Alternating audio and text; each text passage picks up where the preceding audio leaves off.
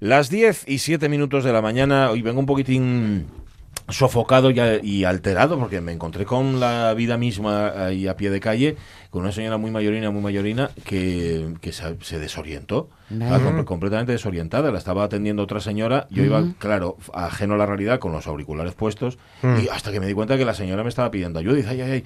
Y ahí la sentamos en una silla, pero no era muy capaz de recordar muchas cosas. Yo qué sé, igual fue un bajón de tensión o fue un bajón de azúcar o cualquier cosa. Esperemos. Pero bueno, eh, quedó ahí en compañía de vecinas. Sí. Que qué guapo es eso, qué guapo es eso, cuando Sí. de repente dice, pero ¿qué te pasó, fulanita? ¿no? Y sabe, ah, usted la conoce, sí, sí, es que somos vecinas. Bien. Aparecieron dos, fueron a buscar al marido. Uf, eso te, te- por una parte es eh, apurón de realidad, o sea, la realidad Sí. te, te come pero de repente ves que hay, hay, hay gente alrededor. Te reconcilia un Te poco con la reconcilia, vida. sí, Fíjate, sí. precisamente ayer, hablando con María Herrero, nos hablaba de esto del efecto espectador y de Mm. cómo a veces eh, cuando estamos, eh, cuando somos muchos, Sí. no, no Mm. sabemos reaccionar, no sabemos. eh, ¿Ves? Me lo eh, perdí. Qué bien me hubiera venido hoy. Sí. Ujú. No, no, pero reaccionaste con el como debe de ser. O sea Bueno, que eh, porque- tu porque- instinto te lleva al lado Eh, bo- bonito, al Porque, lado luminoso. porque había una señora que me zarandeó. Me dijo, oiga, ayúdeme. El lado ayúdeme". oscuro gásteselo todo aquí. To- Totalmente, totalmente, porque como no se ve, claro. Y lo que tiene la radio. Oye, ayer, y hablando también de dosis de realidad, tú estuviste, lo contamos aquí en la radio mía, Sí. en el Festival de Navidad, bueno, en el acto de Navidad de aulas hospitalarias. Eso ¿verdad? es, eso es. Eh, un momento muy, muy, muy mm, esponjoso para, para el corazón. Sí. Es, entregan los premios del concurso de dibujos que hacen navideños, que luego son con los que se felicita la Navidad a todos los eh, pacientes que están ingresados en el hospital. A través, además, del servicio de cocinas que también colaboran. Sí. Bueno, ahí es un todos a una y un ambientazo de, de, energía, de fuerza, de risas, de abrazos. Bueno, yo vine más abrazada que nunca. Me prestó por la vida. Sí. Y eh, como son ellos dulces como son, ¿eh? No, eh, hicieron un regalín así muy chuli. Y Sí. como sé cómo sois. ¿eh? dulces como sois, Sí, dulces pues los traigo aquí para compartir ese gustazo que fue pasar el- el- Sí, la tarde ayer con ellos. moscovitas tenemos hoy. Tenemos moscovitas. caunedo. que, ¿eh? que le dije yo, pásame el pincho. El pincho, ya sabéis, el lápiz de memoria que tiene unos cortes y unas cosas. Y dice, vale, ya me dio hambre. Es decir, pincho y darme hambre. Se agarró al bocata, ¿no? Oye, a las- a Mi las- bocata no. iba a decir a, la- a las nuevas Mm. generaciones, pero a cualquier generación le vendría muy bien, muy bien, de vez en cuando nos vendría muy bien una ducha de realidad Sí. para que dejáramos de quejarnos de nuestros padrastros en los dedos y Mm. chorradas de ese tipo. Bien. Se, se nos baja la tontería. Sí. eh, La así. realidad de la transición española tuvo música, entre los que le pusieron música Pachi Andión. Sí. que contábamos ayer su muerte accidental ahí en Soria con 72 años. Que mm, eh, dicen, por cierto, los que saben, había sacado un disco Sí. no hace mucho y no era malo. como de aniversario por 50 Sí. años en esto, sí. porque empezó en el 68, o sea que imagino que sería el año pasado. Y la verdad yo no lo he escuchado, pero es cierto que he visto a, a gente, a prescriptores de confianza que decían que, que no, no, al contrario, que muy bien. Mm, pero bueno, sabemos que él estaba más cen- centrado ahora en Sí. dar clase y en otras cosas, ¿no? Pero bueno. ¿Os acordáis cuando vino a Llanes? ¿A Llanes o a No. Ribadesella? Creo que a Llanes, que hablamos con él. Ah, sí, y es todo. verdad. Sí, sí, sí. No recordaba el por qué, pero sí que hablamos con él aquí en la radio mía. Hablamos Pero- con él y además ya hemos contado en alguna ocasión eh, cuando Nacho Vegas debutó por primera vez con público, eh, con su nuevo proyecto Fuera de Mantarray, que, que un alguien entre el público le dijo, ¿qué vas de Pachi Andión? Que a Nacho Vegas le había hecho mucha gracia y dice, ostras, Pachi Andión. Pachandión, no me acordaba de él. A ver, de Pachandión recordamos, lo, lo están haciendo los oyentes porque preguntamos, no por Pachandión necesariamente, pero sí por cantautores. Sí. Eh, eh, a ver, de, de estas que están en la memoria, pues Uno, hay... dos y tres. Uno, dos y tres, Sí. el maestro, que Si luego yo lo fuera mujer. también, si yo fuera mujer. Bueno, colocar tres o cuatro canciones, que tiene más, Ostras, eh, muchas más. No. a, mí, a mí de pequeño me, me tenía muy fascinado porque me, me gustaba lo que hacía, entendía que no comprendía gran parte de lo que decía. Sí, que, se me estaba escapando algo, pero me llamaba mucho la atención porque, claro, entre el- los- lo- la canción melódica, Sí. Los cantautores, pero claro, los cantautores eran como más suaves. Y Andión Y Andión, con ese era, era un tipo con esa barba recia, Ajá. ese aspecto así tan de, de vengo de- de- me acabo de cortar un tronco hace 10 minutos y tal. sí. Y salado, y, pues, tío salado. y luego Sí. sí, y luego era un tío como simpático, pequeña. ¿no? Como Sí. simpaticote y tal. no sé. Oye, Me, me sí. recuerdo cantando por los pasillos de casa. Uno, dos y tres. Pues nada, Pachandión nos sirve hoy de excusa, fíjate, qué, qué triste, ¿no? Que nos podía haber servido cuando estaba en vida, pero las cosas ya sabéis cómo funcionan. eh, para hablar justamente de cantautores que no sé si os gustaban o no, si estaban en vuestra en vuestra línea de musical, si nunca os dieron más, si hay alguno que relacionéis con aquella época, si hay alguna canción que te recuerde aquellos años. la Claro, a mí, a mí por mis hermanos mayores, mm, sobre todo por, por mi hermano Juan, un montón. Claro. Luego, he de decir que a mi generación, que el tema cantautor este nos daba así como repelús, que es lo normal, porque Sí. tienes- lo primero que tienes Acción, que hacer es, reacción, es tirarlo claro. de la, la- la- la generación anterior. Claro. Pero primero, eh, la generación de Javier Álvarez y de. Pedro Guerra, digamos, refrescaron un poco esa tradición, Sí. aunque estaban, eran muy cercanos todavía pues, a Silvio Rodríguez, a la trova cubana, todo esto, la nueva trova cubana, etcétera. Y luego, pues precisamente, eh, claro, llegó este especie de híbrido que era, que era Nacho, que era un tipo que, que- que encajaba en el perfil de cantautor, pero que también traía unas referencias que eran anglosajonas de Johnny Cash y de Sí, y Thomas Van. Sant y de otra forma de tal, y con arreglos también un poco que venían de, del indie, y que a partir de ahí pues han venido otros, ¿no? Como pues de New Raymond, un montón de bueno, gente Sí. que, que ha refrescado un poco todo esto, Sí. y, que, y que muchos de ellos al final han acabado también eh, haciendo, digamos, eh, canción de un modo u otro política, ¿no? Sí, que era un poco sí. lo que precisamente tanto denostábamos en, en su momento, en- por- también por una cuestión generacional de los 90, que éramos pues todos muy cínicos y muy individualistas y muy todo, ¿no? Porque está este caray con, no me sale el nombre, el de papá, dime otra vez. Papá, cuéntame otra vez, Manuel Manuel Serrano. Yo Vale, escuché, vale. escuché mucho ese primer disco suyo. Sí. ¿eh? Que es un poco como extemporáneo, ¿no? Sí, eh, porque además tiene esta cosa del serrate en la garganta, ¿no? Sí. Sí, y- era un rollo setentero en mitad de los 90 que Sí. no se sabía muy bien si iba o venía. Mm, ¿Vale? Sí, sí. Eh, luego sumamos esta reflexión en nuestras salas de los oyentes, lo contamos a partir de las 11 y nos decís, pues eso, cantautores, canciones que os recuerden aquella época, bueno, o, o no, porque los cantautores en efecto tuvieron su época valle en la que no se miraba para ellos y ahora han resurgido con otros nombres y con otros. Yo no- estaba buscando, mientras hablabas tú, no es, que, no es que no te hiciera ni puñetero caso, que- que también. el otro día escuché así de refilón que La Edad del Porvenir, el disco de Javier Álvarez, Sí. cumplía años. Y, no, Ah, y, claro. y- y Mátame, porque no sé Claro, claro. Pues Bueno, 25 Javier, igual, ¿eh? Pues por ahí, por ahí. Sí, sí. Pues yo, yo ese disco el- y el Golosinas de Pedro Guerra Ah, los salieron, salieron a la vez. A la vez, a la vez. Sí, y les, les vi en Jovellanos, en un concierto en el que tocaron juntos. Estaba yo. Tocaron juntos. Estaba yo en el concierto. Tocaron juntos, que luego lo cierto es que, excepto por esto de que ambos podían defender su repertorio con a guitarra de palo y voz y tal, tenían poco que ver. pues, porque poco nada. Sí, sí, porque Javier Álvarez era mucho más urbano Sí. y te- lo que te, te contaba eran cosas, pues eso, eh, más de, de travestis y de un poco más, bar- no, no barrio bajero, pero bueno, un poco más suburbial, digamos.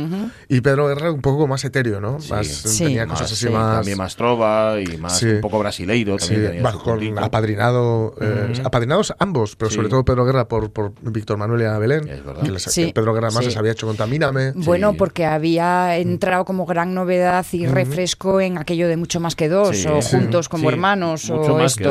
Es que como hubo dos giras del mismo Como palo. hermanos Sí, miembros de iglesia. Bueno, me- ya me Sí, entendisteis. Sí, sí. Recuerdo la primera entrevista con Javier Álvarez, tan suavín, tan así, que, Que luego casi se, se dedicó a pedía hacer otras perdón. cosas, pero que musicalmente es un tipo. Hizo Sí. cosas muy chulas, Sí, tuvo, sí. sacó un disco, Potente. otro disco muy rápido, que la- le obligó el sello Sí. a sacarlo muy rápido, y le quemaron y le arrasaron la cabeza. Él acabó Sí. fatal, con muchísimos problemas de, de drogas y de depresión y de dependencias varias. Y cuando volvió, volvió desatado, con un disco que, es- que está muy guay, que hace versiones de hasta de Michael Jackson Sí. y todo, que es muy, muy divertido. Y yo le sigo Y en Facebook y es un tipo muy, muy, electrónico, muy... ¿no? Sí, es un tipo muy divertido. Y además, antes de que lo hicieran Los Planetas y Niño de Elche, fue quien devolvió eh, el novio de la muerte Ah, a, donde, sí. a donde siempre debió estar, Es verdad. que es a los bares y a los cabarets. Muy ¿no? bien, sí. Bueno, cantautores, ahora luego hablamos de ellos. Oye, eh, estamos haciendo tiempo porque no son de esta castaño. Pon la sintonía. Sí, No está con los cafés que vine, fui a por el té y no me la encontré. No, pero a ver, me, me- me comenta, dice, vas a la radio, dice, va, voy a por un café. Digo, bueno, pero vete después de la radio, porque la radio no espera, el café puede esperar y no pasa nada. Pero Pero bueno, no ella sé. quería venir con el cafetín, las maninas calentinas, la tertulia, Sí, jijiji. paramos el tiempo, ¿verdad? Eh, Claro, aquí no eh, pasa claro. nada. Bueno, podemos comentar que ayer vi el, el famoso y, y tan esperado eh, clásico. Ah, Don- Casablanca. Donde, no, el Barça Madrid. Casablanca es hoy. Ah, Ay, pe- ah, vale, es verdad. es subiría verdad. la música, pero no se Sí, destaca sí. Unedo. Esto está bien. Todo esto. el mundo se fuga. Sí, está, está muy bien. Y, y Sí. aparte de que, fíjate, no hubo mm, problemas para que ellos llegaran, etcétera. Sí. los problemas que hubo fueron un poco motivados porque se, se tropezaron o, o permitieron que se tropezaran o algo ocurrió. Ajá. Los Voice of Noise, que son los ultras Sí. que ya no tienen cabida en el Camp Nou, no, no pueden, no pueden pasar, pero claro, estaban en, en las inmediaciones, se encontraron con los independentistas, se empezaron a zurrar entre ellos, se metieron los mozos y al final acabaron los mozos pegándose, en fin, se Bueno, montó bueno, bueno. tal, pero una cosa... Y el caso es que me, me- me hizo gracia porque en el primer cambio que hubo, la cosa es que iban a tirar pelotas amarillas al campo. Sí. Pero Alguna se- esto tiraron, se filtró, ¿no? se filtró, entonces hubo uno- unos eh, cacheos muy exhaustivos, Ajá. con lo cual la mayoría fueron requisadas y se tiraron, pues mm, no te sabría decir un número, pero bueno, 10, ponle, ¿no? Vale, Nada, vale. Se paró el partido tres minutos. Mm. Eh, y me hace gracia porque muy bien la realización, muy bien. En cuanto cayó la primera. Sí. plano aéreo. Ajá, claro. Ah, Se Está. acabó. la propaganda que querías hacer Claro, Sí, claro. sí, se acabó. sí. Porque en ese momento también se sacaron eh, los cartelinos estos de que los había, esos los habían permitido pasar, los Sí, de sí. Spain Sit and, Sit and Talk, España Sí. siéntate y habla. Sí. Pero en el momento, la realización, plano aéreo, se eh, ve estar ya el Camp Nou Sí. y no se ve el momento pues Ajá. donde están, que ya digo, mm, serían 7, 8, 10, no sé los que fueran. ¿no? Y yo, como sabéis, las noticias no las veo, solo las oigo, entonces no tengo imágenes en los ojos. Decían que había drones también con pancartas. Mm, ¿Eso se vio? Puedes, puede, no se vio, no se Vale. vio. Igual No. lo subo, pero, pero no se vio. Y en Vale, todo caso, vale, bueno, también estarían eh, a una determinada altura, porque si no también es estar arreglado. También. Claro, Ya, ¿no? y que ya, por ya, estas ya. cosas además hay que pagar, claro. Si Sí. hacer publicidad en la tele, Sí. al final pasa esto. bueno, y al final acabó como tenía que acabar, 0-0. Y, de, y para los que somos del Barça, 0-0 de milagro. De milagro, ¿eh? Porque jugó Sí. fatal el Ya. Barça y encima hubo casi dos penaltis en uno Sí. a Barán. O sea que, en Mm, fin, sí, sí. ¿Cómo fatal. empezasteis sin mí? ¿Pero de qué vais? Ay, Caitana Ah. Castaño, ponle la sintonía, por favor, Caunedo. Ponle la sintonía, que creo que hoy viene a dar voces. A ver, ¿Qué esto? ¿Qué me dejaste La aquí? silla está- ¿Esto qué? ¿Para que no grite? una silla que, que se baja sola. Pero bueno, todas se Bueno, bajan. esa se baja mucho, ¿eh? Distancia prudencial al micro, pero de, ¿Quieres subir- de quieres subir suyo. la- Ay, por favor, La- esto que... Mira, me voy a matar. Tenemos un problema con el mobiliario, bastante Sí. serio. Si solo fuera con el Pero mobiliario. los han Estamos los con los reyes. Magos en que, negociaciones. puede sí. que sea nuestro menor No, problema. a ver, ponedme una, una, una silla de espines. Hemos- Y hemos llámame pedido- Fakir. ¿Qué me estáis intentando no, que decir no. algo con esta silla? No, hemos pedido sillas a los Reyes Magos y yo he pedido un bidet también, para que me lo pongan ahí en la esquina. Me gusta para lavar los Pero, pies. ah, Pero pero que no, no. que para lavar la boca que No. resulta un poco bajo, Para ¿eh? lavar la Para boca. hacer checo checo. Eso, el checo checo ya está. Bueno, Bueno, es, que ni- es que yo cuando me dices estas cosas no quiero ni preguntar. No, no, ¿Qué, es, vi- ¿Qué es vide vidira? Pues ala. Eh, Vidina, ¿Qué tal, mm, oh? Estamos hablando de cantautores hoy, tú conoces a todos. Bueno, no. Y eso que por edad. Nah, Apache sí, oh, pero bueno, yo Apache te- Onion o sea, sí. tengo unos padres hippies, coño. eh, eso te iba a decir. claro. O sea, yo aprendí eh, eh, canciones. Cuando era pequeña tenía eh, canciones tipo Un lobito bueno al que bueno. maltrataban todos los corderos. Para mí eso es Rosa León. Había una Ese vez. poema es de. ¿De qué Goitisolo es? De uno de los De un Goitisolo. Goitisolo. Sí, señor, lo cantaba Paco Ibáñez, pero es verdad que lo cantaba también Sí. Rosa León. Sí, bueno, pues eso, sí, esa. Rosa León, ¿Y qué más? ¿Qué más escuchabas en casa? Eh, pues eso, Pachili. ¿Esa nada más solo? No, De todo el Pachili. rato. Y ahí llega el doctor manejando su ciclomotor y ¿saben lo que pasó? Bueno, esa- Todas esa las sí, brujerías del brujito de Gurugú Se curaron con la vacu, con la vacuna, cuna, cuna, cu. Sí, no te veo que no te Bueno, sabes, nada, pues eso, y los hippies esos, pues yo qué sé, Serrat y... Serrat, bueno, cosas de- Serrat mucho. Serrat. Serrat estoy viendo en las respuestas de Facebook que hay quien lo deja como aparte. O sea, es Sí. cantautores, cantautores, Sí. porque incluso hay quien dice, no aguantaba los cantautores. Serrat aparte. Es que él tuvo, Sí. tuvo su Otra momento. historia, ¿no? Claro, es que si, lo- si los adscribimos a un coso así político, él tuvo su momento momento que decían contemporáneos y contemporáneas suyas que le pasaba un poco lo que a Dylan. Mm. Dylan utilizó el movimiento político, digamos, de los cantautores, el Elvira ese neoyorquino, para medrar, para ascender. Hizo seguramente las mejores canciones que se hicieron al respecto y luego pasó. Claro. Y el caso de Serrat, decía una, una periodista, creo que era Maruja Torres, Ajá. que Serrat estaba ahí para ligar. Bueno, y que se apuntó a ese no carro para no ligar. descarto, Y me- después- me, parece, y- me parece muy Sí, sano. sí. ¿eh? Y después en mi casa también hubo una temporada, porque yo como nací ahí en plena cosa de las, de las Centroaméricas, ¿sabes? De Nicaragua. Nicaragua y tal. Ay, amigo, Entonces, claro. Es una "Ay, cuenca muy amplia la tuya". Nicaragüita, la flor más dulce de mi querer. Esa la cantaban- por la bendita Esa era de los palacahuinas, ¿no? Carne de viviense. Bonito. Ay, Caragua, sos tan bonita. Sí, pues sí, todas estas Se me cosas están así empanando hippies. los pantalones, o sea, haciendo de pana. Todas las cosas hippies estaban por mi casa y Pachandeón Sí, también, claro. Pachandeón estaba, ¿cómo sí, no? sí, prove. La verdad es que, a ver, date un poco de rollo cuando pasa estas cosas artistas y como que los, los humaniza, ¿no? Que de repente mueren en un accidente de tráfico. Pero. ¿cómo va a morir? ¿Cómo va a morir Pachandeón en un accidente de tráfico en Soria? ¿Qué me estáis diciendo? Además, ¿no os pasa esto de que de pronto te, da- te acongoja un poco el corazón, te da como penina y luego dices, caray, pero llevaba 40 años sin acordarme de él? Claro, ¿cómo Pero ahora? sin embargo- sí, es verdad. Dice, ¿por- ¿y por qué no? Ca- y no, Es lo que decía yo antes, se ha muerto y hoy le dedicamos Sí. a Pachiani en nuestro tiempo aquí en la radio. Otra vez se lo dedicó hace 20 años, ¿no? Eso no lo hicimos. Bueno. Eh, ¿Algún cantautor? ¿Tú estuviste con Pablo Milanés? Bueno, yo a Pablo, mira, o sea, o sea Mm. ¿Le por favor, por- un- madre una mía. caidita de ojos así muy... No, no, no. O sea, tuve una de las experiencias más avergonzantes, o sea, autoavergonzantes, si Mm, puede ser así. sí, ¿verdad? Lo que pasa que a mí después, a ver, quiero decir, a mí se me pasa porque después considero, como me hago gracia a mí mismo también. Ese puede, Pues que, sea, ese digo, puede va, que sea tu problema. Quiero ¿eh? decirte, ese puede ser que sea mi problema fundamental. Sí, sí. Pero después, o sea, de, momen- de momento, después prefiero no pensarlo, pero voy a, a- a compartirlo con todos los radio oyentes, ¿vale?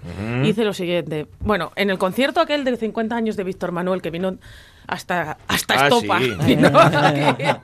Ninguna necesidad, pero Estopa vino. Bueno, pues eh, estaba Pablo Milanés. Entonces yo, que, o sea, que tengo mucho morro, a que no os lo esperabais. No. No Pues lo o sea, tenía, co- tenía como acreditación de prensa y tal, pues estaba currando. Y entonces yo, pero estaba currando, pero cuando acabé de currar, consideré oportuno yo colame, Muy ¿sabes? bien. En el- los camerinos. En el. Entonces, nada, pues coleme. Y bueno, coleme, porque, no sé, miróme Quique Granda, que era el que lo organizaba, y dijo, pasa, Aitana, pro- procura no molestar mucho. Palmas que pases. Y entonces, justo Pablo de Mi- Milanés acababa de ser eh, de tras ser trasplantado de un Sí. riñón en La Coruña. Mm, sí. Y dije, atención aquí, dije, Pablo, en tu próximo disco vas a incluir alguna muñeira. Ay, por favor, pero ¿cómo me... ¿Qué ¿Dijiste puto momento? Oh, serio? perdón. ¿Qué- ¿En qué qué momento? momento? mi heroína. Pues dije, ¿y ¿Qué te eso? contestó Pablo Milanés? Dijo, pues igual me lo tengo que empezar a plantear, porque al final no dejo de tener un tanto por ciento a- gallego ahora. Claro. Y yo, eh, clic, clic. A todo esto estaba al mi lado eh, eh, Marisa Valleroso y, y Pablo Carrera, el gaitero, que me miraban con cara Miraronte por de arriba favor, abajo, ¿no? Sí. calla". Eh, ¿Hablaste algo más con él o ya dijiste? Sí, no, no, bueno, hablé con él. Vamos a intentar. Majo, majo, a mí cayóme bien el paisano, la verdad. sí. sí, sí, o sea, bien, porque además son estas cosas que, o sea, son estas cosas que, pues si lleves escuchando a Pablo Milanés toda la vida. ¿Y qué digo? Mira, tengo una- un primo que tiene una fe que se llama Yolanda por tu culpa. Es que yo no, yo no Esa sabría frase que, seguro yo- que la he oído quedaría, muchas veces. Quedaría plasmado así delante de él diciendo... "Mm, Canta una. Eso, ¿sabes? eso oye como una amiga mía que gustaba mucho eh, Eduardo Noriega, el actor, Ah, sí. y coincidió con él, o sea, encontróselo en Nueva York, Mm. en, en el ascensor de un gran, no sé, de un rascacielos de estos, ¿no? Y entonces gustaba muchísimo, era como su amor platónico, ¿no? Entonces, eh, encuéntrastelo en Nueva York, además, ¿no? Que claro. llegó. Entonces va- fue corriendo, fue corriendo, se puso delante de él, él quedó mirando para ella y ella dijo, España. ¿Cómo? España, dijo. Y ella dijo, España. Y Era el resumen. y Capital ¿no? Madrid. Oye, aquí contamos alguna España. vez el encuentro. Oye, esto va bajándose, ¿eh? Vaya gracia. El encuentro entre Glenn Gould y Bárbara Streisand, que Glenn Gould era admirador de Bárbara Streisand y viceversa. Y era, er- pero una admiración que era. Y se encontraron los dos y. se dieron así la mano. Claro, y esto te arrepientes toda la vida. Dice, Yo estuve con no sé quién. tal. A mí me pasó con Crae, por ejemplo. Dice, estás con él y ¿Qué dice. digo, y- no? y ah, no sé, ¿Y quién pues era? cosas. ¿Calamaro Dylan? Calamaro con Dylan, Ah, sí, sí, recorrió también. todo el camino desde backstage hasta el escenario, con Calamaro pensando algo que decirle y Dylan, España. y Dylan mirando así para él. Y cuando llegó el momento se bifurcaron sus caminos y Calamaro dice, dice el tipo creerá que soy un imbécil. Pues oye, igual, Que- cierto punto- Igual no solo él. igual hay alguno más que piensa que es un imbécil. Bueno, nada, yo, yo en estos momentos también de gloria, ese día de los 50 años de Víctor Manuel, que estaba Ismael Serrano. Ismael Serrano, Ah, gustame sí. a mí. Ya. Claro, porque me gusta. ¿Cuándo De hecho, viene? viene a Mieres el día Anda, 21, Mieres. 20, 21, por ahí. Y, y entonces eh, dije, eh, o sea, dentro de estas frases, por- yo pongo nerviosa, ¿vale? Y digo ya a Pablo Milanés lo del riñón gallego y si va a cantar una muñeira y tal. Y entonces digo, digo ya a, a Ismael Serrano, Ismael, tú a mí no me vas a entender. Tú a mí no me No vas, me a... vas a entender, pero tienes una caída de ojos que parece un argallo. Y entendiótelo Pero perfectamente. les, mis amigos fue como en plan, o sea, ¿en serio dijiste eso? Y dije, y lo. El caso es que ¿Cómo te salimos en una sí. foto como él, descojonado, porque no entendió, pero dijo, debe ser guay. ¿Puedes no, decir, puedes no decir tacos en antena? Te lo, te lo pido ya con, ¿Qué- con cuánto cariño, dije ¿eh? hoy? ¿Cómo- Dijiste cuánto- dos, dos, Bueno, pero invito ya, al pero café. de los gordos, ¿eh? Ah, bueno, no, por supuesto. No, pero, a ver, pero to- los guajes todavía están en clase. Bueno, ya, pero no, La sigue semana por que mí, viene tendré- sigue por mí, que soy muy sensible. Ah, bueno. ¿Oíste? A ver si lo vas a repetir, ¿no? Dice Pedro Pablo Valerio Morís que es de José Agustín Goitisolo, la de Lobito Bueno. Ah. Y la otra, la del doctor, de que las que cantaba Rosa León eran poemas de María Elena Walsh. Que era así, estos poemas para niños, que había mucho más, el del burro y la- Sí, fue un álbum todo dedicado Sí, sí. a, Madre alma, para todos, niños. todos los, todas las noches para cenar, para dar la papilla al miguaje, Poníais poníamos vuelta ese y vuelta. Sabe- De memoria, la mona Jacinta. Madre, la mona Jacinta. Os lo podría cantar aquí, pero no lo voy a hacer. Vale. Em, ¿Quieres añadir algo más? Sí, o- o- ¿puedo contar una cosa? Sí, hombre, claro. Mira, Tienes dos minutos. tengo dos minutos. Pues, uff, sobrame. Faltame cinco. Ya, sí, no, no. ya lo Eh, sé. Bueno, tengo que decir que estoy lesionada. Vale. Ay, ay, es verdad. Tengo que contar este tema. A, a Este- reflex. A tu horrible. Horrible. Que, que meto miedo. Sí, sí. Eh, bueno, ayer entraste y dijiste Bisvaporup, que yo dije, a ver, ¿tú qué sueles hacer con, reflex? No creo haber dicho eso, pero vale. Ah, igual fue mi hombre, ahora que lo dices. Bueno, igual fue Juan, que Pues- dije yo, pues preocúpate. eh, vida. Bueno, Preocúpate. el caso es que este fin de semana, o sea, se, concretamente el sábado a las 5 de la tarde Bien. en el Polideportivo de Blimea, celebramos un homenaje a Jorge, que era un chaval Gracias. que morrió, no, a ti no, que morrió en que morrió el año pasado y que era del- de, de San Martín, Sí. del Rey Aurelio, que era entrenador de balonmano. Sí. Entonces, para el tema, pues, o sea, para hacer el homenaje, hacemos un triangular entre eh, veteranas de Astures, del Oviedo, de Oviedo, Sí. ves- veteranas de Siero y veteranas del Nalón. O sea, no jugáis los tres a la vez, sino que os vais entre nosotros, ¿no? bien. Claro. ¿Qué, qué pasa? Que, bueno, yo, o sea, entonces vuelvo a ser portera, ¿sabes? Como en los 90. Que lo fuiste en los 90. Que, ojo, tú fuiste portera de la selección asturiana cadete. Pero tercera portera. Bueno, da igual, portera. ¿Qué más? Bueno, Mira, Pepe. Reina. Mira No, Pepe Reina. No Tuve falta convocada, poner el tuve apellido. Campeón del mundo. Estuve convocada para el 1,60 que mido, está bien. Bueno. el caso es que entonces les de Siero y les de Oviedo, ¿vale? Ellos compiten oficialmente en cosas. Mm. Y van a competir por el mundo. Pero nosotros somos un poco el ejército de Pancho Villa. Ah, ¿Vale?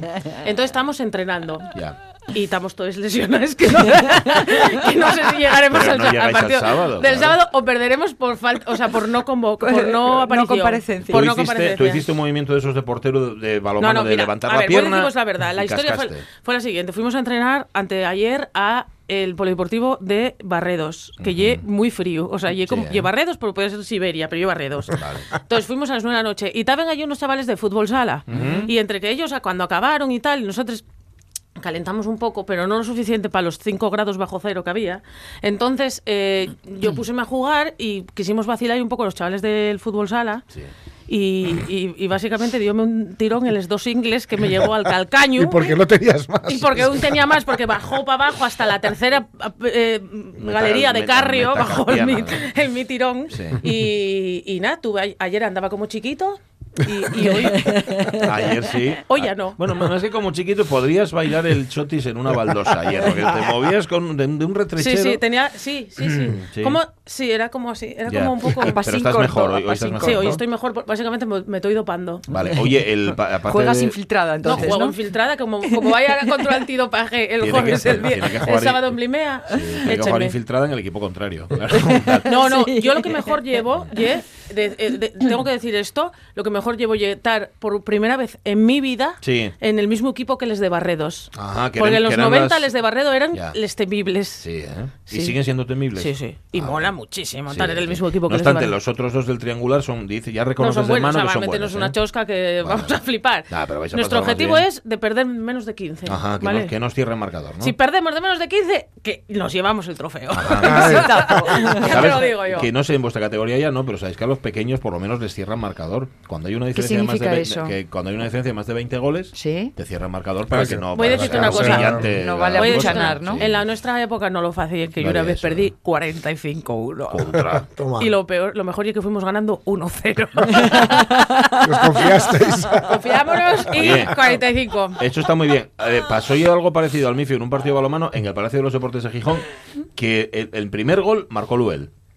Y luego perdieron, sí, como 40 o 42, una cosa así. Dijo, chico, ya, pero da lo mismo. Tú marcaste un gol en el Palacio de los sí, Deportes sí, de. Gijón Que eso y pusiste por delante a tu equipo en el marcador. Pues nosotros igual. Y creyó el prove.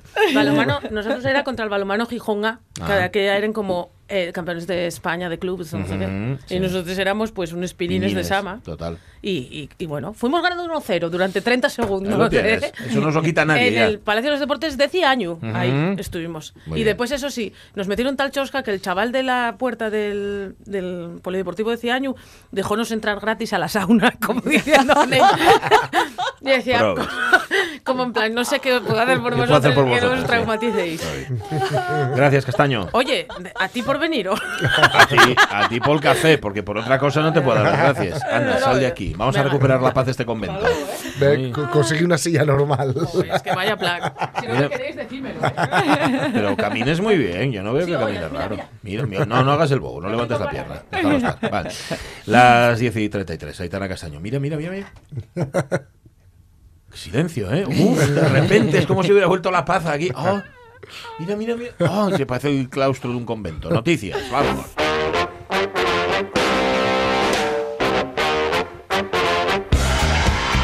No entiendo muy bien el titular de esta noticia, Ya. así que tú tampoco.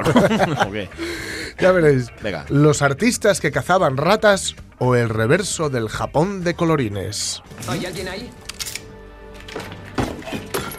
Seas quien seas, sé utilizar esto. Esto es agotador. Sé que no me entiendes, pero deja la grapadora o te electrocuto. ¿Has, has hablado? ¿Me entiendes? ¿Que me da algo? ¿Me entiendes? ¡Para! Estaba más solo que un hongo. Intento hablar con la peña y solo oyen pica pica. Lo habéis oído, ¿no? ¡Pica, pica! Sí, pica, pica, pica. Es una monada. Tú sí que eres una monada, que no me entienden, chaval. ¿Es que nadie lo oye? No, no, ¿es- es- ¿esto qué es? Detective Pikachu. Ah, vale. Debería sonarme. Digo, por la edad del Pikachu vicio, es de, estos Sí. los Pokémon, pues el que es amarillo y tiene la, la cola como un rayo que si te da te electrocuta, efectivamente. Y solo dice eso y luego pica, pica, pica, pica. Vale, muy bien. Pues aquí hay un colectivo que se llama, eh, que, bueno, dice, todo empezó con una rata, una super rata. En 2006, los seis miembros que forma- forman el colectivo artístico Chim Pom, ¿Se llaman así en serio? sí, pues porque lo se llama así porque suena parecido a la palabra japonesa que se utiliza para oye, pene. Pene. Así. Sí. Ching pong. Sí, se dedicaron a capturar a algunas No de las ratas, algunas de las ratas que corretean por el barrio Tokiota de Shibuya, Ah. a las que se conoce como superratas, porque se han hecho inmunes a todo pesticida. Ajá. Las que capturaron, las disecaron y las pintaron, las disecaron. Previa, pre- imagino que las Pero, mataron primero. por el amor de Esto, Dios. esto inspiró a las tortugas ninja, ¿no? Sí, sí, sí. No sé. Y las pintaron para que se pareciesen a Pikachu, el personaje de Pokémon. Y los dioramas, que porque hicieron dioramas con ellas, funcionaban como una burla del movimiento Super Flat, dirigido, o mejor dicho, liderado por Takashi Murakami, que Ajá. exportaba en esos días de pre-recesión una imagen eternamente consumista y optimista del país, un Japón de colores Mm, saturados bueno. y dibujos animados. Vale, lo voy entendiendo. Es una especie como de reacción antiburguesa capitalista. Sí, entonces se coge las ratas estas. Sí. Qué bien que, lo resumiste, porque si no... Estas super ratas que, que culpa tendrán, por otro lado, que ellas estaban ajenas a todo, ¿no? Sí. Y entonces, bueno, desde, desde entonces el colectivo ha seguido presentando la otra, la cara opuesta, mejor dicho, al kawaii, el concepto nipón en el que prima pues lo mono, lo estéticamente adorable, etcétera. Y ya no están solos. Dicen que después del terremoto y del desastre nuclear de Fukushima en 2011 hubo un giro. A partir de ese momento surgió, apareció, se creó, dicen, ¿no? una escena artística más comprometida. Eso dice Ushiro Ryuta, que es uno de los tres chimpoms También como cazarratas gigantes. que visitó eh, Barcelona, como no, el pasado noviembre, para participar en el festival Influencers. Ajá, se llama así. sí, el colectivo Chimpón es super underground y va a un festival de influencers en Barcelona. Así nos va. En 2015 instalaron en cuatro casas evacuadas de Fukushima una exposición titu- titulada Don't Follow the Wind, no sigas el viento, con obras de artistas como Ai Wei- Weiwei, ya sabéis, Ai Weiwei es el, si no recuerdo mal, es el, disidente, el artista disidente chino, Ajá. que permanecen allí, pero son inaccesibles al público, porque Bien. están en la zona de exclusión. Ah, zona- claro. Bueno, no es de En exclusión, Fukushima. si no ellos no hubieran podido entrar, pero es peligroso Sí, entrar ahí porque sí. bueno, la, la radiación, pues bueno, está prohibido el acceso, etcétera, ¿no? Nadie ha podido verla a la, la exposición, no hay una imagen en Instagram, así que requiere una gran cantidad de imaginación. La idea es que las imágenes tienen límites a la hora de captar ciertos fenómenos, explica Ushiru, que nunca ha tenido un trabajo de verdad. De los seis miembros, solo Eli estudió arte y diseño, de los seis miembros del colectivo, Chimpón, solo Eli estudió arte y diseño. poquito. El resto son autodidactas y dicen que compatibilizan, eso sí, el, acte- el arte con otros trabajos. ¿Vale? Bueno. Eh, en fin, dicen que a veces mm, que uno trabaja en la construcción, Sí. dice, y los demás, dice, no lo puedo decir, a veces bordean el mercado negro. Ops. Esto, Alcocer Mengua. Ya. ¿eh? Esto, esto A quedan saber, sí. Alcocer Mengua. Bordean, pero por la parte de acá. Bordean, pues, pues que trabaja en la empresa del padre. Seguramente. Y algo ¿Sabes? cobrará en B. Tras 15 años en activo, el colectivo está cerrando algunos capítulos. Este año publicaron un libro monográfico, eh, We Don't Know God, Chimpón 2005-2019. y participaron en la Trienale de Aichi, en Nagoya, y para 2021 tienen prevista una retrospectiva de su obra en el Museo de Arte Mori de Tokio. No, que hacen una retrospectiva Fukushima también, Claro, para que no tenga nada que dice, ver. pero no vamos a hacer lo que hace todo el mundo en estas exposiciones. No, dice, ¿eh? quizá no llevaremos nada de nuestro trabajo anterior, con lo cual no es una retrospectiva, con lo cual es una estafa. Pero oye, por otro lado, está bien esto, porque no todo van a ser Pikachu, sobre todo cuando se ponen así a coro, que ya veréis que son un pelín Mm. A inquietantes. ver.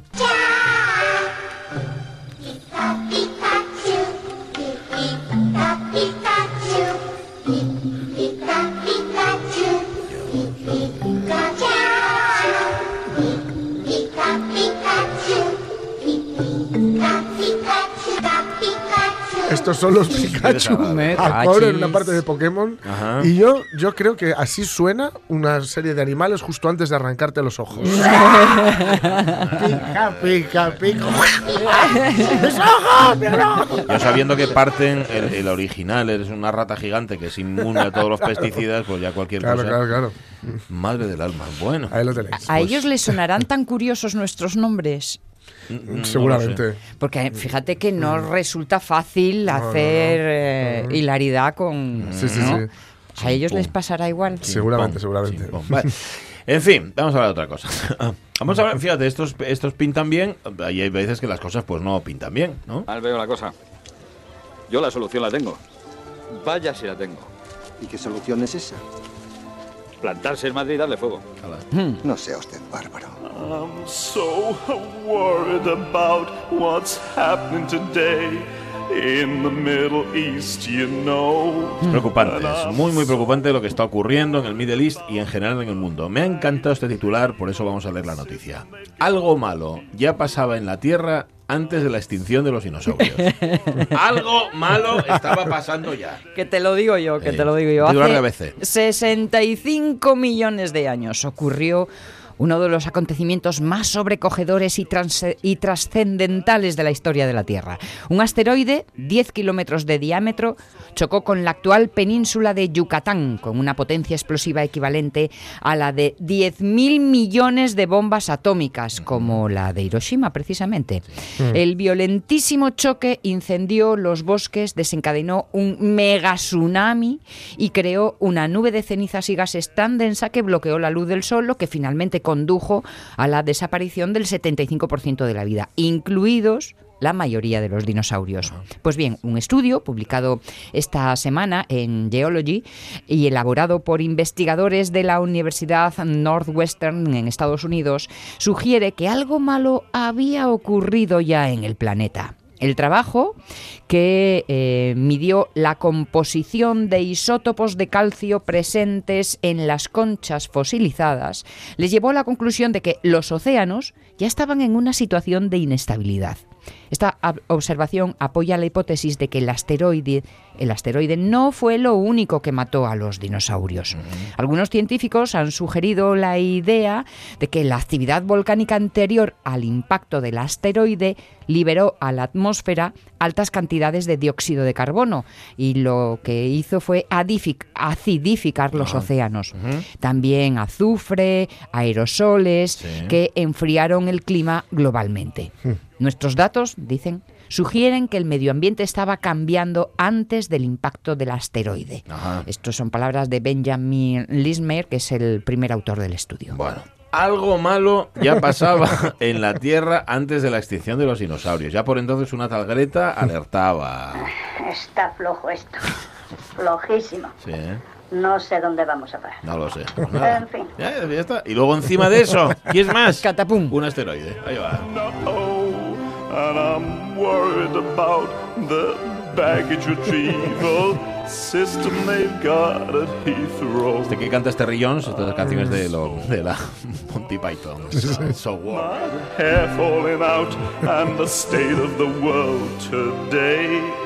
And I'm so worried about being so full of doubt about everything anyway. Conozco yo un par de ellos que van así por la vida. Es pesadísimos. Tenerlos al lado es, Sí, sí, es una sí. cosa muy agobiante. 19 de diciembre quedan 12 días para terminar el año. Año 211. Muere a los 22 años asesinado por su hermano Caracalla, el entonces emperador romano Publius Septimius Geta. Murió por ser un Geta. Si eres un jeta, un sinvergüenza, un mamón, cualquier cagada tiene solución. Simplemente di, lo siento mucho, me he equivocado y no volverá a ocurrir. Muy bien, estos serán los pantomima full. Tengo al mi chiquillo enganchado a pantomima Sí, full. no me extraña. De una manera que ya me estás Son empezando a preocupar. Sí, señor. Son Publius. Septimius Geta, que tiene gracia que el otro fuera Caracalla. Ya, ¿no? Cara y sí, Geta. sí, en una claro, misma- claro. Le tenía envidia. Lucha de Cara- gigantes. Cara- Sí, lucha de, de carotas.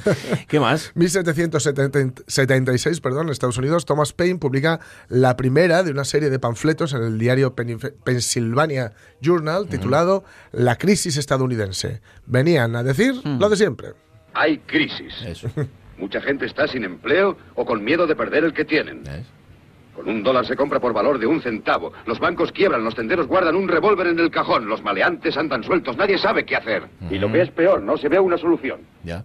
Eso es lo peor de todo. Claro, Pues sí. esto era en 1776, exactamente igual que ahora. Le cogimos gusto. El impeachment ha, ha salido adelante, pero no va Sí. a ir mucho Sí, más no, allá, pero va, ¿no? va a morir en el Claro, Senado porque sí. tienen mayoría los republicanos. A no ser que 20 de ellos, en lo que sería un giro digno de Aaron Sorkin, Sí, sí. a no ser que 20 de ellos Ajá. decidieran que, que, en fin, que es mejor ser, honesto que, que seguir cobrando. O sea que ahora estará la cosa en modo catacumbas, ¿no? De Claro, sí, si has visto la loeste de la Casa Blanca ya te puedes Sí, imaginar lo sí, que sí, serán sí, los sí. pasillos. Ahora, están los grupos de presión y los lobbies Ah. funcionando a toda mecha. Es- escuchaba cuando se hacía pública la decisión Ujú. y, y resulta muy llamativo porque se oye el ¡puf! Del Mm, mazo toma. ¿eh? Ujú. y eh, la responsable de, de comunicarlo a Ujú. sus propios eh, correligionarios no les dejó aplaudir Ajá. porque quería que quedase Solemne, Sí. ¿no? Plus. Bueno, y, porque, Y así suena. y porque son muy conscientes de la seriedad de siquiera iniciar este proceso. Ah, claro. Que por cierto es el,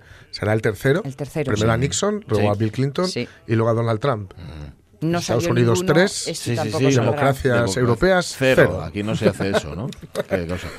Bueno, 1863 en Mortlake, que es un distrito de Londres, como todos sabéis, se juega el primer partido de fútbol de la historia. El fútbol, todo lo que mueve el fútbol. ¿eh?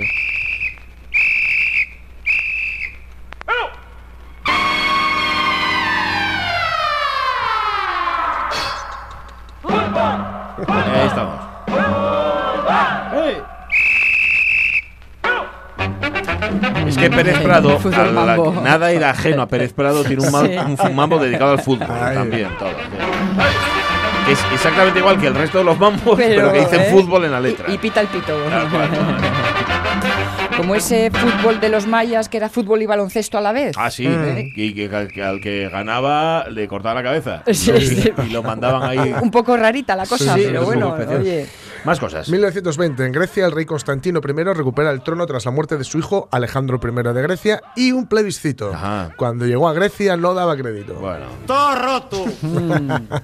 Todo tirado por el suelo. sí. Viejo del año la Que pera. vamos a tener que hacerlo todo nuevo ahora. Sí. Y estamos en 1920. Sí, ¿Y cuántos sí. siglos de incuria? No acabó bien la cosa. No, ¿eh? No, no, no. Fueron los generales, ya Sí, sabes sí. cómo son. No les gustan. Son más que los reyes. Año 24 en Londres se vende el último Rolls Royce Silver Ghost. Rolls Royce Phantom 2. 4,3 litros, 300 caballos, motor de 6 cilindros, con carburador Stromberg Downdraft. Puede pasar de 0 a 100 kilómetros en 12 segundos y medio. Y hasta me gusta el color. Las llaves están puestas, Alteza. Ajá, ¿os acordáis de la escena, no? De Indiana Jones Sí. y la última cruzada. La última ¿puede ser? cruzada. Que le aparecen ahí al, al sultán este o al emir Sí, o lo que sí. sea con un montón de regalos, pero como para, ¿sabes? Como, como los que llevaban, los que llevaba Pizarro o Hernán Cortés y tal. Y dice, no, a mí lo que me gusta es el coche ese. Claro, claro. Ah, pues para usted. Eh, el 41, ¿qué pasó? Esto lo vamos a, Sí. a ampliar luego un poco. En Alemania, en el marco de la Segunda Guerra Mundial, Adolf Hitler asume el mando supremo de las Fuerzas Armadas alemanas, siguiendo la célebre máxima según la cual Vas Mahler, Val Mahler, perdón, me ha salido ya Mahler, Sí, Valls, han salido todos, sí. Val más hacer lo que mandalo. Eh. Que allí. Iros todos a tomar por culo. Ya lo hago yo. bueno. Ya lo hago yo. Ya lo Si veo. no lo hace uno, no lo hace nadie. Ahí está. Tardaba menos tiempo en hacerlo que está dando explicaciones. Ajá, Claro. Hitler que sabía de todo, que era. Claro, claro, claro, era, como claro. un cu- era el cuñado. Era el su- cu- aparte de ser un carnicero, era el cuñado. Cu- Cuñaden Hitler. tal. Todos querían un cuñado como Hitler. Sí, sí. Año 85, Mary Lund es la primera mujer en recibir un corazón artificial Jarvik 7, desarrollado por Robert Jarvik. Y menos mal, ¿eh? porque. complicación,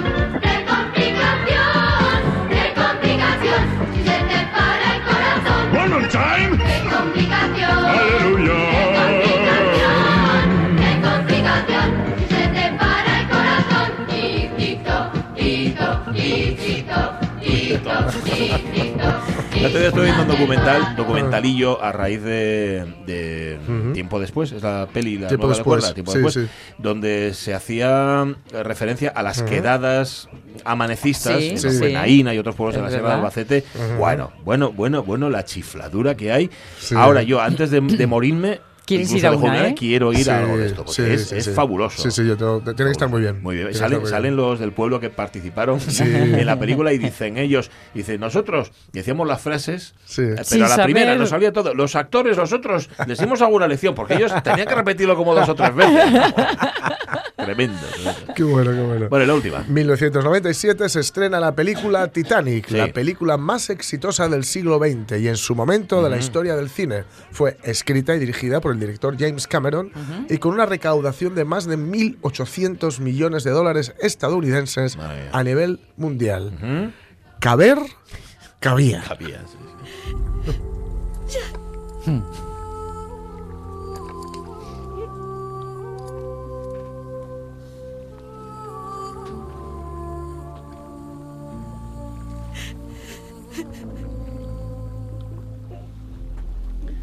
Él ya no va a hablar, ¿eh? No, no.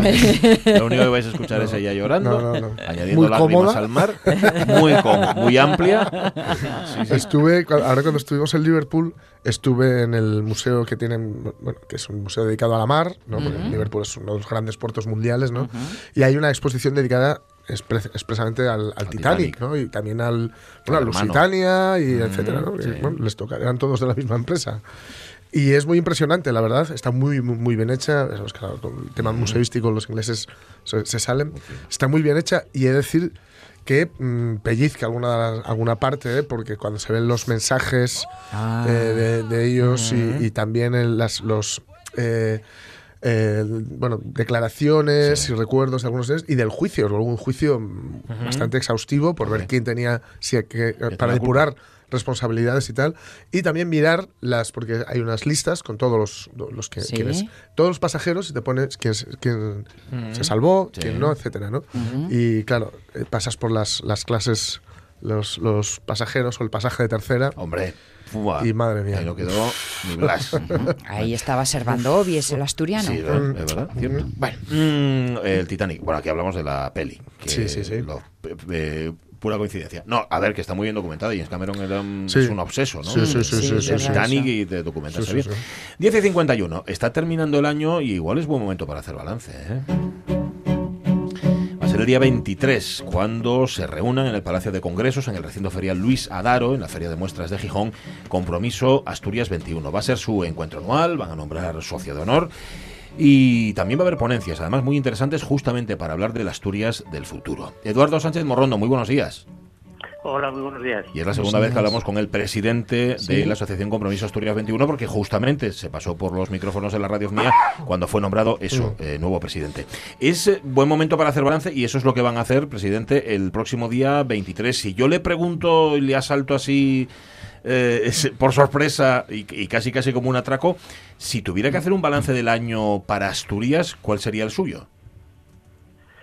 Bueno, pues yo creo que es, vamos a ver, yo siempre suelo mirar la botella medio llena. En Eso está muy bien. prefiero más ser positivo. porque Si no, para negativos igual ya hay otra más gente que igual opinaría así. Yo creo que es bueno hacerlas, ver la parte positiva.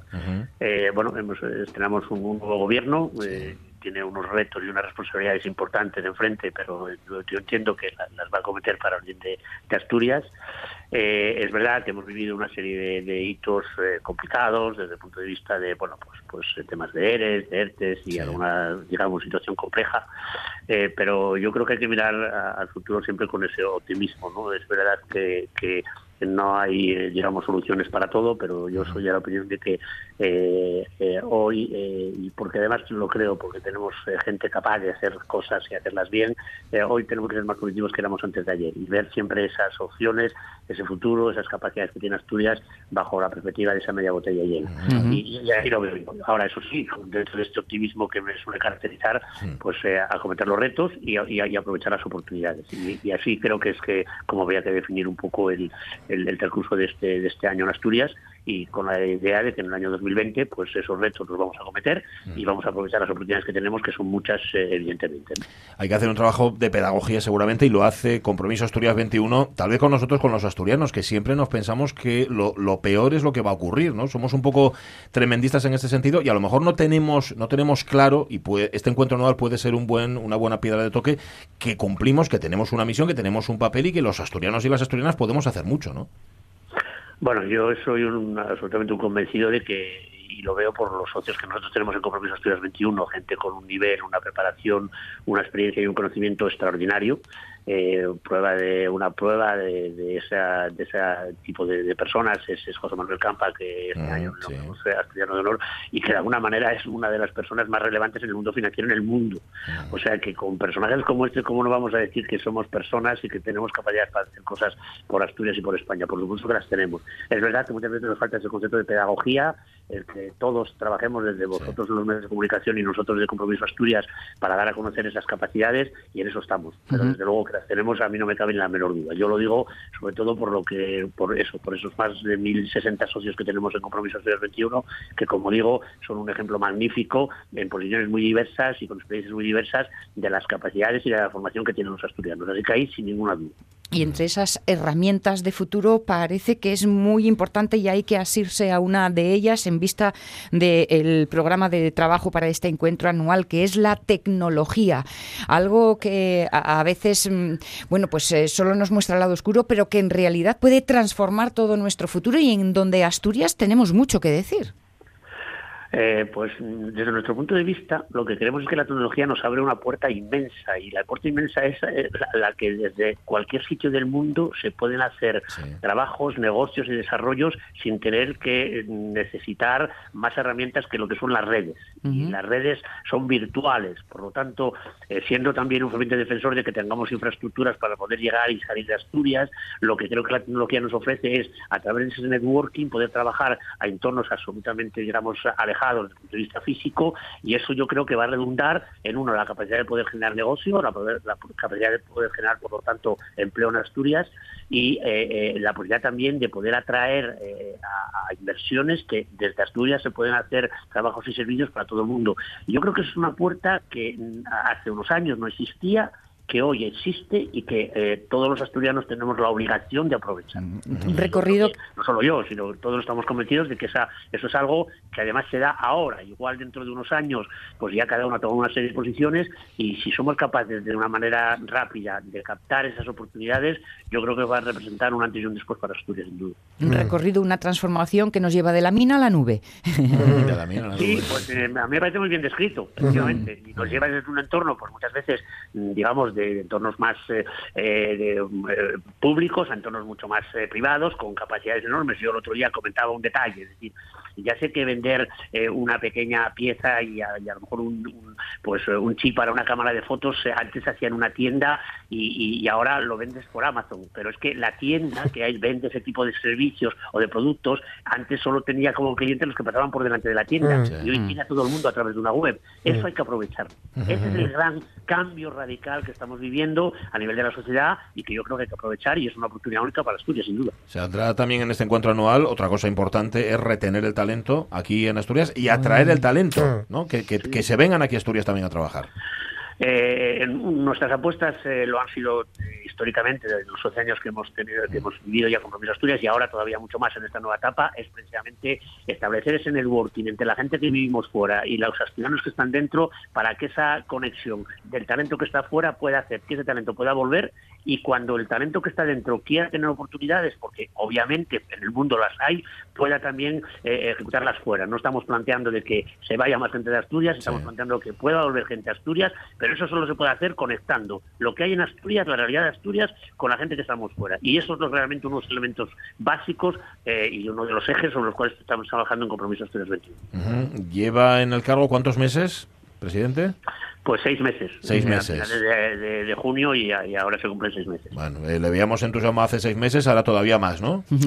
Bueno, yo estoy encantado. Yo creo que no solo estoy yo, sino que está toda la gente de la Junta Directiva, está todo el Consejo Corporativo, todos los socios. Yo creo que estamos viviendo, además, estamos palpando que hay una, una dinámica de, de que la gente quiere hacer cosas, eh, quiere eh, contribuir. eh, cada vez somos más socios, cada vez eh, tenemos más eh, repercusión y más seguimiento en las redes sociales, más socios corporativos. Eh, yo creo que el evento del día 23 va a ser un evento magnífico donde muchísimas personas eh, del mundo privado, del mundo público, eh, de las, eh, digamos, de la sociedad civil se, se han animado a venir y la verdad es que en ese sentido estamos encantados. O sea, que yo creo que esto solo puede hacer una cosa, que es crecer, hacerse más sólido y hacerse más indispensable para Asturias.